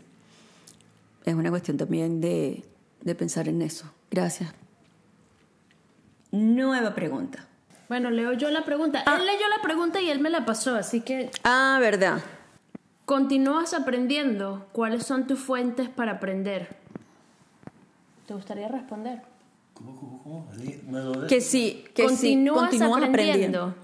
¿Y cuáles son tus fuentes para aprender? No, pero ese es para Hansel. Continúo aprendiendo. Sí, continúo aprendiendo. Aprendo por internet, buscando videos, cursos online y libros? Mira, hay una cosa bien interesante que me gustaría mm, comentar acá. Y yo recuerdo cuando Hansel tendría tal vez cuatro añitos, tres añitos, que una doctora, viéndolo en una consulta mm, por tonterías, tal, vez alguna gripe, alguna cosa, me dijo que él era muy inquieto y me empezó a realizar algunas preguntas y ella de una vez hizo un diagnóstico y dijo que él era un niño con déficit de atención e hiperactividad. Y me indicó el médico que yo debía buscar para que lo medicaran. Con lo cual, yo, en lugar de llevarlo a ese médico, lo primero que hice fue en aquellos tiempos, yo me fui a la biblioteca y empecé a buscar la información acerca del déficit de atención y los niños con problemas de hiperactividad. Y decidí que yo no lo iba a llevar a ese médico y que yo no lo iba a medicar. Y desde ese entonces Hansel ha emprendido un camino que yo básicamente le he dado es mucho, mucho amor, ha sido un compromiso de que pueda salir de allí sin necesidad de medicamentos y yo creo que eso fue logrado. Hansel actualmente puede leer muchísimo y yo no sé cuántos libros lees tú por año, Hansel, aproximadamente. No sé, como 30 libros o 35 libros por año. Y yo siempre observo que a mí particularmente me cuesta muchísimo retener información del libro y en cualquier conversación tener una referencia de lo leído en algún libro. Y yo siento que tú haces algo que, que es básico ya en tu vida y en cualquier conversación tú también puedes dar referencias de lo que has aprendido. ¿O me equivoco? Bueno, yo diría que más bien a lo que es la información, y yo pienso que le pasa a todo el mundo hoy en día, la información que uno obtiene es muy poca realmente la que retiene. Entonces, es casi que la, la, idea es aprender, pero se vuelve un poco un juego de números porque de más información que puedes eh, obtener, de más que al final retienes por, por el volumen. Pero no es, no es muy bonito hacerlo de esa manera porque entonces eh, eh, te, te, metes en un ciclo vicioso de, de, absorber información por, por tenerle y por ten, tener una respuesta y sacar un tema de conversación en cualquier momento. No es la idea, la idea es realmente el, conocimiento y, saber cuándo puedes tener una opinión con propiedad y cuándo puedes hacer preguntas con propiedad. Y yo pienso que para mí siempre es más el hacer preguntas con propiedad, hacer una pregunta informada, que poder de repente contribuir algo valioso, una opinión profunda a, a un tema. Y bueno, de ahí viene también este, lo que es las lecturas. Es más, en vez de profundizar un conocimiento en algún tema en específico, es tener un, un entendimiento a, a, superficie para poder entonces hacer preguntas a personas que sí pueden tener un entendimiento profundo o han estudiado toda su vida algún tema. Claro. El punto importante es no dejar de, querer enriquecer de, de conocimientos, de llenar nuestra vida de nuevas informaciones, porque entre libros y todo lo que se encuentra en Internet eh, hay una, una gama bien extensa que da para todos los gustos. No hace falta que sepas hablar de, de finanzas o de economía o de política, mientras que tus pasiones son el arte o sencillamente la cocina. Hay tantas maneras de, de, poder continuar aprendiendo y esto es un momento óptimo, tal vez para... Aquí en esta, en esta situación de pandemia hay personas que o están trabajando más porque desde casa tienen una mecánica o una dinámica diferente y están trabajando más, pero hay otros que tienen algo de tiempo como para enriquecerse y llenarse de nuevos conocimientos y salir como que fortalecido en esta situación. Bueno, y más si cortas el tiempo de transporte que muchos tienen que hacer durante un horario regular de oficina. Ya son por lo menos, digamos, en serán como dos horas que se ahorra, se puede ahorrar cualquier persona en transporte, que puede utilizar para leer, aprender una nueva habilidad, eh, ejercitar viejas agilidades, renovar algún tipo de conocimiento. Bueno, yo creo que vamos acercándonos, quedan dos preguntas por allí. ¿Crees en Dios, en alguien, en algo? ¿Tienes fe? ¿En qué te ayuda tu creencia? Bueno, yo creo en Dios. Para mí sí, es un alguien, es un algo. Tengo mucha fe y esto me ayuda dentro de todo lo perdida que yo estaba. Lo único que me salvó a mí fue tener fe en Dios, tener una, espiritualidad con, con una base que me dio la posibilidad de saber que yo iba a salir de allí, que tenía esperanza, que algo bueno tenía que suceder porque sencillamente yo creía en, en Dios y en alguien, en algo como poderoso. Eso es algo que yo considero que es muy importante para la vida de cualquier ser humano y es tener espiritualidad, es creer en, bien sea en ti mismo como una fuerza que está conectada con el universo o cada quien con su religión, pero es algo que te une con un todo y que te da la fuerza y la posibilidad de continuar hasta en las peores circunstancias.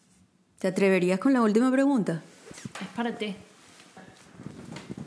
Uy, ya hiciste el viaje de tu sueño. ¿A dónde? Porque yo, bueno, diario no, pero antes yo he viajado muchísimo. Pero más bien era siempre un plan de negocio, así que prisa, prisa, prisa, hotel, aviones. Y en principio nunca cogía tiempo de quedarme un día extra para ver. Eso después sí que se, se ha mejorado un poco. A lo mejor porque también por trabajo encontré a ti. Y todavía tengo algunas cosas que países que son de cultura muy distinta o que tienen una cosa histórica diferente, que me gustaría verlo. Uno de mis sueños todavía es Cuba, es que la gente es una más simpática. Y viven con una manera alegre y comparten y tienen armonía. A lo mejor de vez en cuando saltan y chillan un poco, pero se ama mucho. ¿Sabe? Y son cosas que aquí um, en Europa se conoce menos. Bueno, al norte, al sur, sí. Pero, así que una de las cosas sería Cuba. Por ahora Cuba la primera. Cuba. Yo creo que ya estamos finalizando con este episodio. Sí. Yo quisiera saber si tú has hecho el viaje de tus sueños y si no lo has hecho, también me da curiosidad saber a dónde. Me parece que es una pregunta que es como bonito, ¿no? Para, para cerrar y aunque estemos en una situación en todo el mundo en donde viajar en este momento no, no es posible por, por la pandemia que estamos viviendo, igualito siempre nos queda como que un poco de esperanza y uno pues siempre va soñando un poco, ¿no? De planes, de cosas que te gustaría hacer. Eh, aunque el futuro sea incierto, eh, es bonito, ¿no? Como crearse alguna ilusión y tener alguna cosa como que eso es mi sueño y me gustaría ir para allá.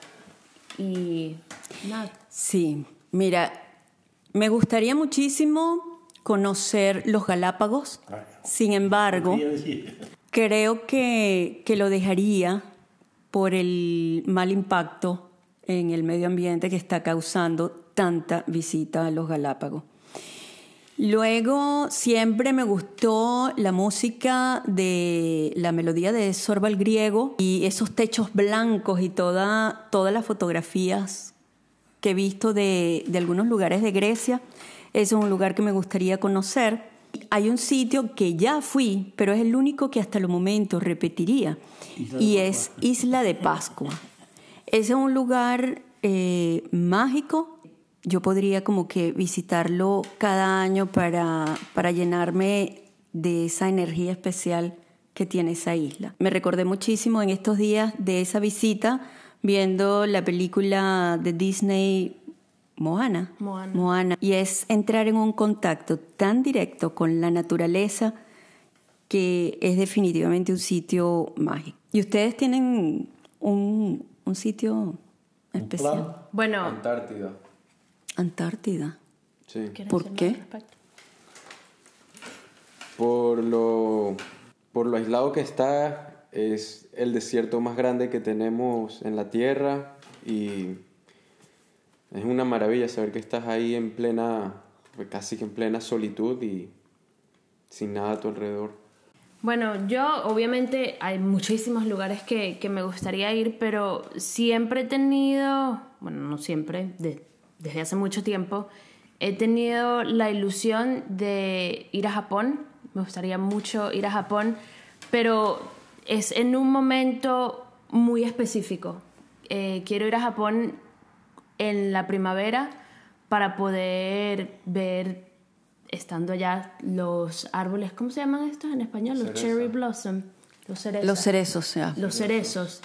Eh, es algo que, no sé, es como que una ilusión que tengo y por cosas que he visto por, por programas de televisión y fotos, me parece mágico, ¿no? Como que ver todos esos árboles así, con esos colores. Aparte de eso, es tu, también tu color favorito, ¿no? El rosado, sí.